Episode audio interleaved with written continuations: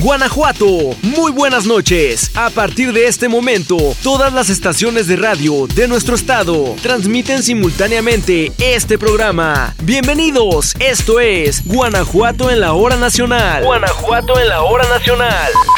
Muy buenas noches, sean todos bienvenidos a Guanajuato en la hora nacional. Yo soy Marco Alvarado y me encuentro muy contento de poder estar acompañándolos esta noche. Y quiero saludar al equipo de locutores que domingo a domingo tienen temas de gran interés para todos ustedes. Así que mi querida Charito Morales, Hugo Aldair, Eunice Ríos, bienvenidos todos. Además de mandar un saludo muy especial a nuestros amigos del archivo del Ejecutivo allá en Guanajuato Capital, porque el día de hoy nos mandaron un tema muy interesante que nos habla acerca de los orígenes del Festival Internacional Cervantino y lo escucharemos en unos momentos, porque aparte también los invitan a que visiten el recinto en donde se encuentran ubicados y ya les diremos cómo llegar. Mientras tanto, yo los dejo con Hugo Aldair, que ya tiene a nuestros invitados de lujo el día de hoy, y es que esta noche nos visitan del Museo de Arte e Historia para platicarnos de una serie de exposiciones que no se pueden perder. Así que, mi querido Hugo Aldair, yo te cedo los micrófonos y a todos ustedes les doy la bienvenida a esto que se llama Guanajuato en la hora nacional.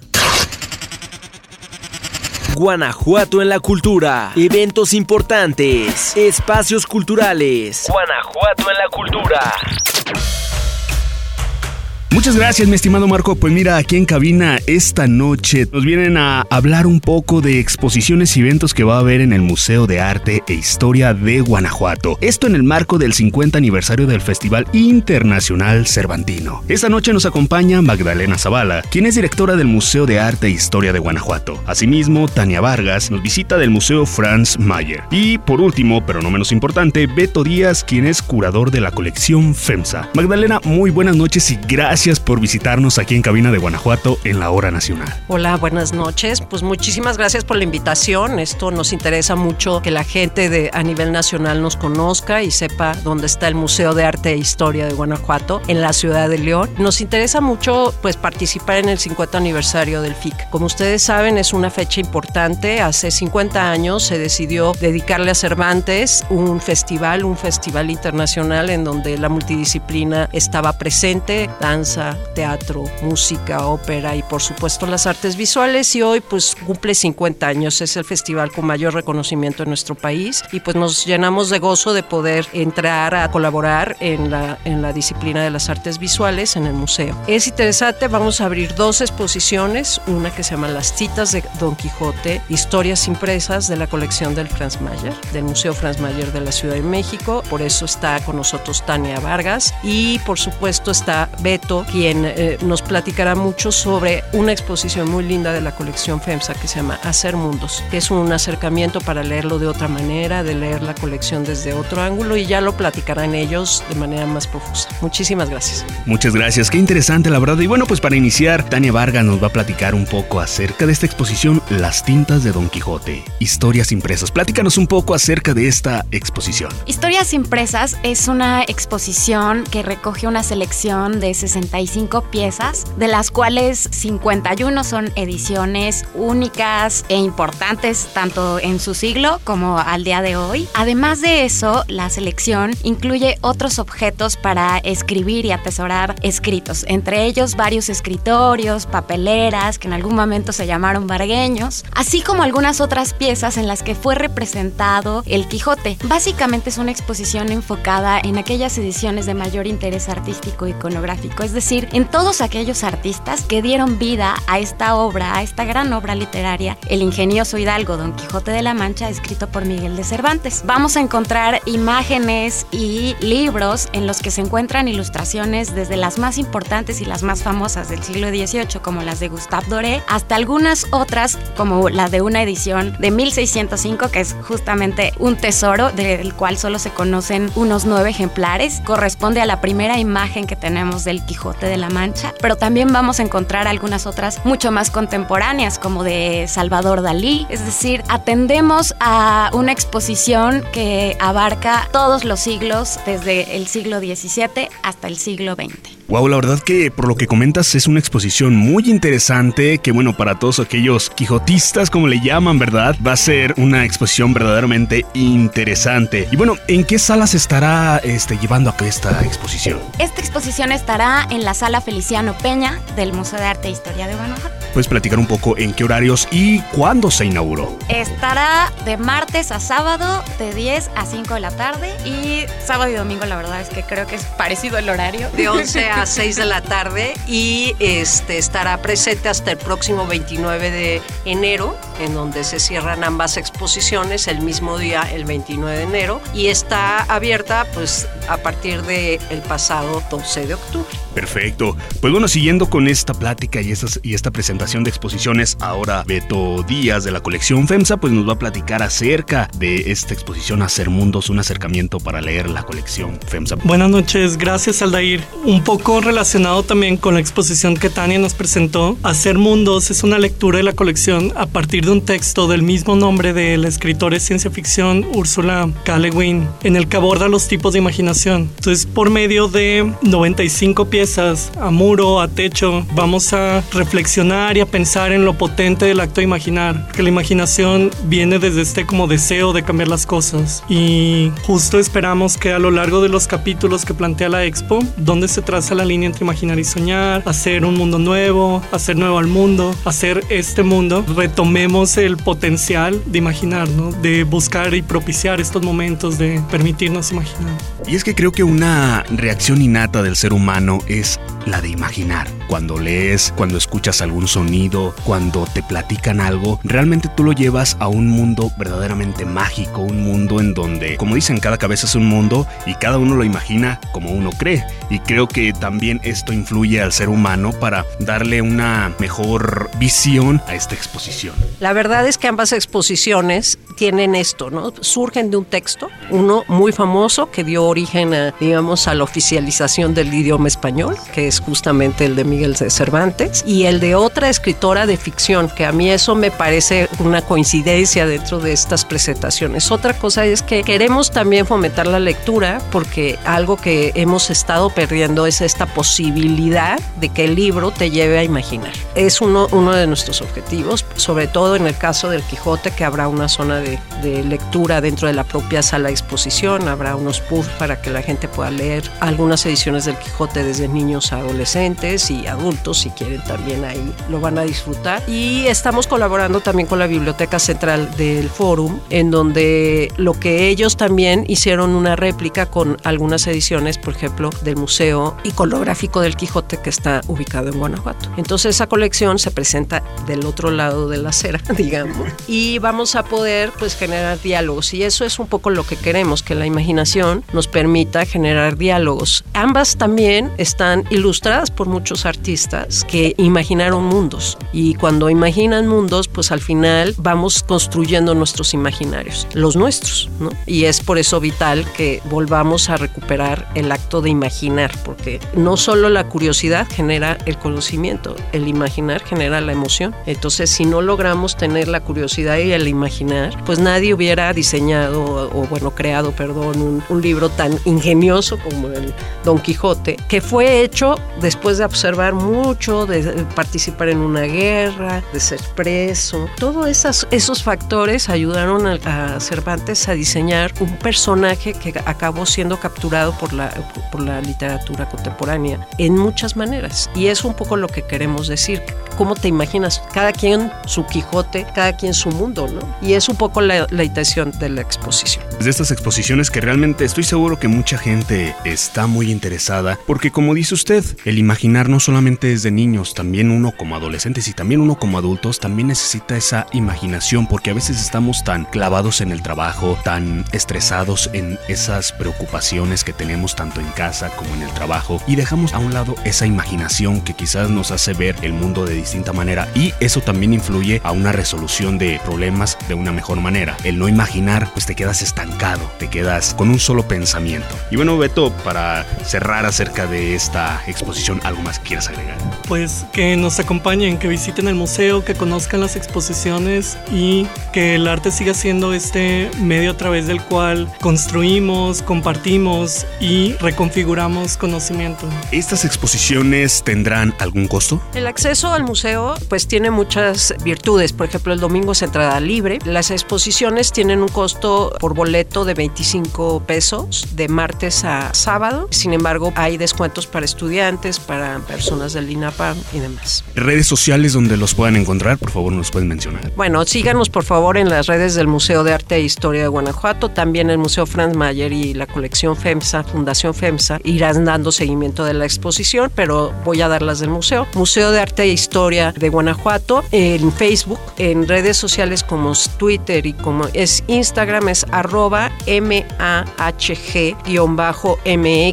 en donde nos pueden seguir y ahí consultar nuestra cartelera. También estamos en la página forumculturalguanajuato.gov.mx. Pues muchísimas gracias por acompañarnos esta noche aquí en Guanajuato en la hora nacional. Espero que en próximas fechas nos vuelvan a acompañar con próximas exposiciones, con próximos eventos, que bueno, en el Museo de Arte e Historia de Guanajuato estuvo con nosotros acompañándonos Magdalena Zavala, quien es directora del Museo de Arte e Historia de Guanajuato, Tania Vargas, quien viene del Museo Franz Mayer, así como también Beto Díaz, curador de la colección FEMSA. Les agradecemos esta visita. Que tengan muy buena noche. No te despegues de nosotros. Sigue escuchando Guanajuato en la hora nacional. Marco Alvarado, qué gusto verte de nuevo, porque te voy a presumir algo que seguro no lo esperas. A ver, Charito Morales, cuéntame pues, ya me asaltó la curiosidad y me dejó sin nada. Presúmeme, ¿qué tengo que saber? Me voy a la mejor ciudad pequeña del mundo y claro que tú me acompañas para que narres al público lo bella que es. Uy, ahora sí te fallé, Charito. No tengo pasaporte. Y si no hay viáticos, tampoco dinero para un viaje que seguro es largo. Calma, calma, Marco, que no está tan lejos. Mira, Charito, si no es en Europa, es en Canadá o Estados Unidos o cualquier isla del Caribe. Ya te fuiste muy lejos, Marco. Te vas a sorprender. Es en México. Y algo mejor, es en Guanajuato. Ah, caray, la mejor ciudad pequeña del mundo aquí en México. ¿Aquí en Guanajuato? Ah, seguro que es donde nací. No, Marco, no es San Francisco del Rincón, aunque también está bonita, pero no. ¿Entonces cuál? San Miguel de Allende. Oh, vaya que es una ciudad muy pero muy hermosa. Está cerca y claro que puedo acompañarte. Déjame te cuento. Este título lo ganó en los Reader's Choice Awards. Charito, si he leído sobre este reconocimiento. Es el más antiguo y prestigioso de la industria de viajes de la revista Condé Nast Traveler. Así es, Marco. Y recientemente esta publicación anunció los resultados en su elección anual, donde por sexta ocasión San Miguel de Allende obtiene este galardón. Qué orgullo que la mejor ciudad pequeña del mundo esté en Guanajuato. Se siente bonito, ya que fueron 240 mil lectores de la revista los que votaron con base a sus experiencias de viaje en todo el mundo. Y mira, rápido y veloz, ya estoy en internet. San Miguel de Allende encabezó la lista mundial a la categoría de ciudades pequeñas con una población menor a 175 mil habitantes. Sí, y compitiendo con ciudades como Cusco, Perú, San Sebastián, España, Victoria, Baja California y Udaipur, India. Pues vámonos, porque hay muchos atractivos turísticos que visitar.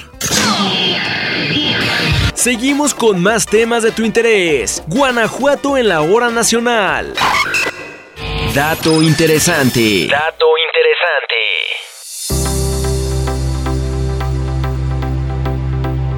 ¿Qué tal amigos de Guanajuato en la hora nacional? ¿Cómo están? Yo soy Eunice Ríos y en esta cápsula les voy a platicar un poco sobre el Día Mundial contra el Cáncer de Mama cada 19 de octubre se celebra este día que busca sensibilizar a las personas sobre la importancia de hacerse un examen regularmente, a fin de detectar cualquier anomalía en los senos de la mujer. Según datos de la Organización Mundial de la Salud, el cáncer de mama representa el 16% de todos los cánceres en pacientes femeninos y estima que una de cada ocho mujeres tendrá cáncer de mama a lo largo de su vida y esta es la razón principal de por qué las mujeres deben realizarse una evaluación regularmente. El cáncer de mama es un tipo de tumor que se crea en las células y estructuras de las glándulas de los tejidos del seno. Los principales síntomas son 1. Bulto o nódulo en la mama. Este sería el tumor o malformación celular. 2. Un gran aumento en los ganglios linfáticos muy cerca de la axila. 3. Cambios físicos en el seno, color, tamaño o textura. 4. Enrojecimiento de la piel, sobre todo cerca de la aureola del pezón. 5. Formación de depresión o arrugas en la piel. 6. Secreciones por el pezón. 7. Descamación del seno. 8. Dolores parecidos al de una mastitis. 9. Pérdida de peso. 10. Hinchazón en los brazos. Este es un síntoma infalible para detectar que el tumor es cancerígeno. Este Día Mundial contra el Cáncer 2022, México tiene mucho que reflexionar, pues desde el año 2000 aumentó 20% la mortandad de pacientes que lo padecen. De acuerdo con el INEGI, entre 2010 y 2018, las defunciones relacionadas con el cáncer o tumores malignos han pasado de 70.240 a 85.754. Esta situación ha provocado que el cáncer sea la tercera causa de muertes en el país, solo por debajo de las enfermedades del corazón y la diabetes. La prevención y detección temprana son esenciales para disminuir las cifras de mortalidad por cáncer, ya que en México se registran 14% de las defunciones por esta enfermedad, afirmó el director general del Instituto Nacional de Cancerología, Abelardo Meneses García. Detalló que el 13% de casos son prevenibles y otro 30% se pueden diagnosticar oportunamente, lo que generaría un 60% de probabilidad de curación, razón por la que es importante fomentar estas acciones, ya que el cáncer durante su etapa inicial no duele. Cuando se registran los síntomas es porque ya está avanzado, ya que comprime los nervios y ocasiona dolor u obstrucción, dependiendo de dónde crezca el tumor. Mencionó que en México se diagnostican 191 mil casos de cáncer al año, de los cuales 84 mil fallecen. Estas cifras lo ubican como la tercera causa de mortalidad en el país y la segunda en Latinoamérica. Solo el 10% de los tumores están asociados al factor hereditario y dentro de esta categoría se encuentran el cáncer de mama, de próstata, colon y cuerpo uterino. El riesgo aumenta si la persona está expuesta a más de un factor. De acuerdo con el Instituto Nacional de Cancerología, el tabaquismo, el alcohol, el sedentarismo, el consumo de alimentos calóricos, las bebidas azucaradas y la falta de ejercicio son algunos factores que están relacionados con al menos el 30% de los distintos tipos de cáncer. Cabe destacar que la información sobre cáncer de mama ofrecida en este programa radiofónico no sustituye a la consulta médica, pretende ser un complemento. 19 de octubre, Día Mundial contra el Cáncer de Mama. A cuidarnos y nos escuchamos en la próxima. Todo el estado de Guanajuato, reunido en una misma sintonía. Guanajuato en la hora nacional.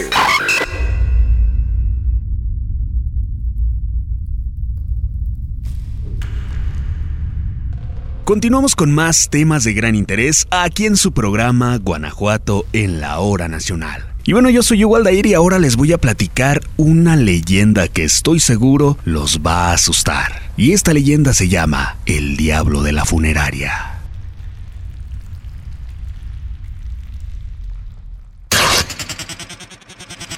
Leyendas Guanajuato.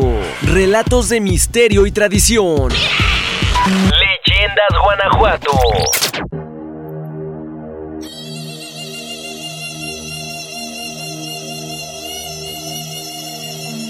Cuenta la leyenda que hace más de 20 años existió un médico originario del municipio de San Francisco del Rincón que practicaba la magia negra y blanca por el rumbo del Calvario. Se dice que el médico había hecho un pacto con el diablo para pedir un favor durante su vida, sabiendo que éste iba a reclamar su cuerpo en cuanto él falleciera, y él aceptó las condiciones.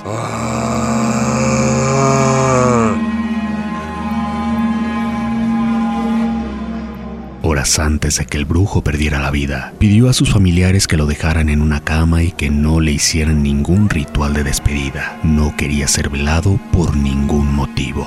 Sin embargo, al fallecer, sus familiares no siguieron su petición y trasladaron el cuerpo a una funeraria en el municipio de León llamada Cristo Rey ubicada en la esquina 20 de enero y Cuauhtémoc, en la colonia Obregón, donde sería velado. Horas más tarde y cuando el reloj marcó medianoche, mientras familiares y amigos velaban el cuerpo, la sensación de un viento terrible se metió hasta la sala donde se encontraba el féretro. Las velas y cirios de todo el lugar se apagaron. Quedó todo completamente oscuro, lo que provocó que todos salieran corriendo a la calle ante tal suceso.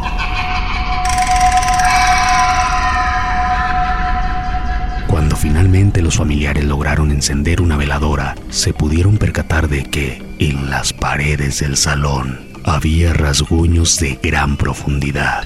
Pero eso no era todo. El cuerpo del brujo ya no estaba en el ataúd, había desaparecido. En el lugar, nadie se explicaba qué había sucedido. Los familiares se preguntaban dónde estaba el cuerpo que estaban velando. Ante dichas interrogantes, nunca se supo qué fue lo que sucedió. Después del incidente, la funeraria fue clausurada y los accesos al lugar fueron sellados con ladrillos de adobe, impidiendo la entrada al lugar. Actualmente continúa cerrada la funeraria e incluso quienes pasan por la zona aseguran tener la sensación de que alguien los observa.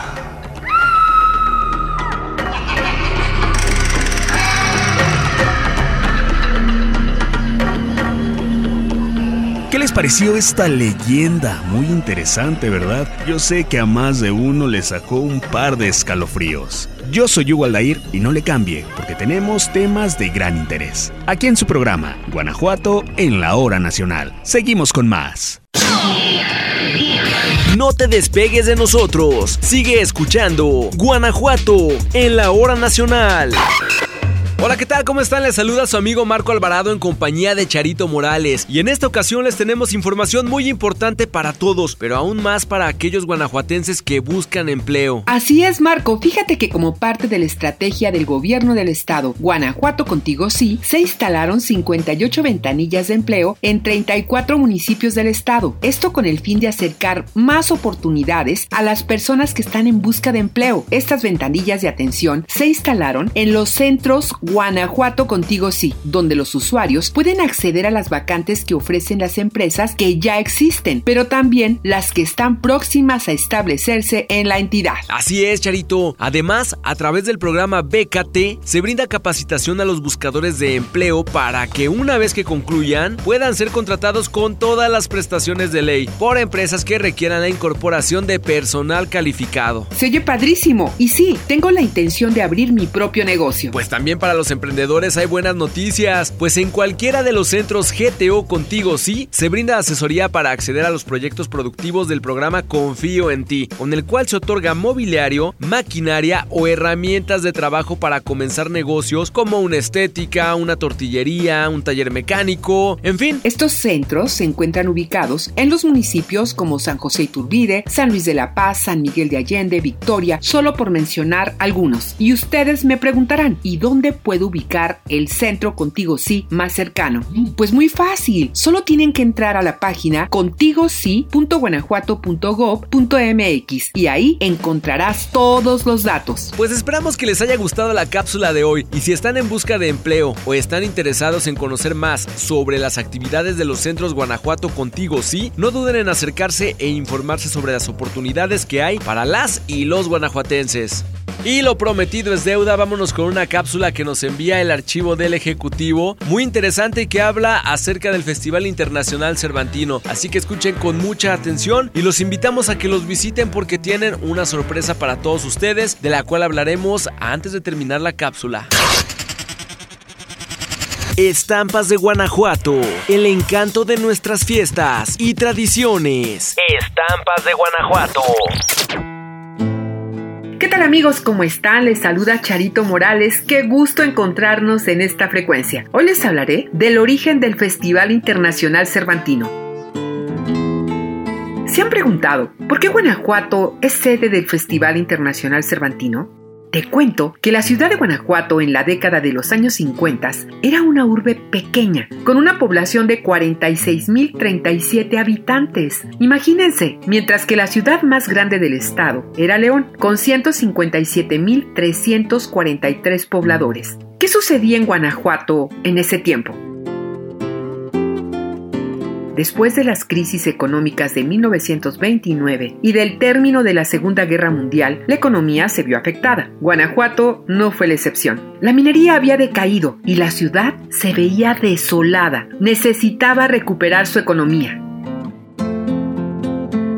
En medio de este panorama, surgió un personaje visionario, Armando Olivares Carrillo, primer rector de la Universidad de Guanajuato, quien aspiraba a un cambio en la formación educativa. Fue entonces que, junto con otros intelectuales, Enrique Ruelas y Eugenio Trueba Olivares, gestaron el impulso de las artes escénicas como una forma de expresión y de participación en el mundo contemporáneo.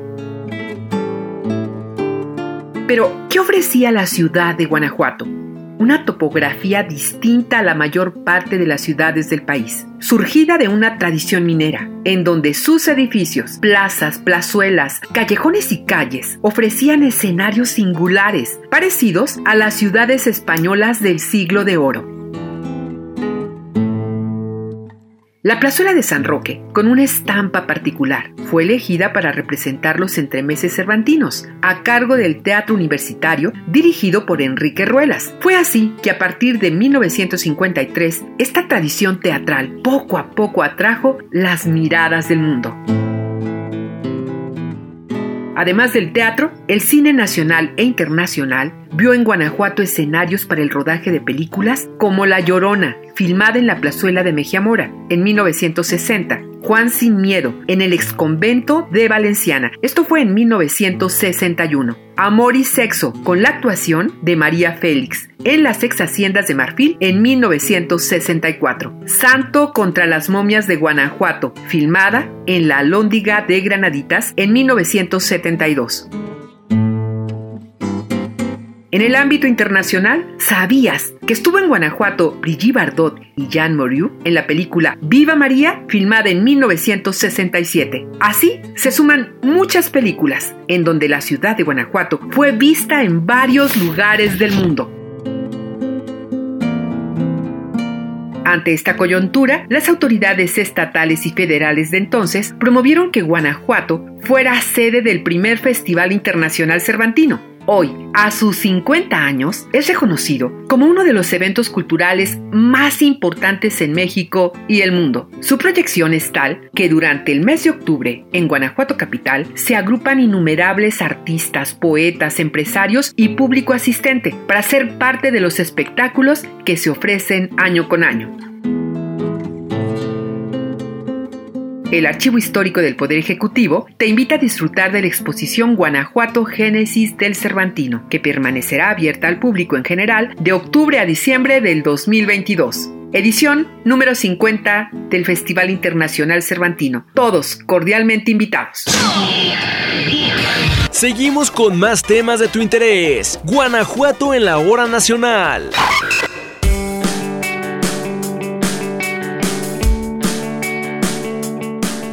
Y así es como llegamos al final de Guanajuato en la hora nacional. Agradecemos a todos ustedes su compañía y recuerden que todos los domingos los esperamos en punto de las 10.30 de la noche. Además, si se perdieron algún programa, yo les recomiendo que ingresen nada más y nada menos que Spotify y en la cuenta de Guanajuato Gobierno del Estado van a encontrar todos los programas, así que ya lo saben. Yo me despido a nombre de todos mis compañeros y del equipo de Guanajuato en la hora nacional. Soy Marco Alvarado y nos escuchamos el próximo domingo en su estación de radio Hasta pronto y que tengan un excelente inicio de semana. Guanajuato en la hora nacional. Guanajuato en la hora nacional.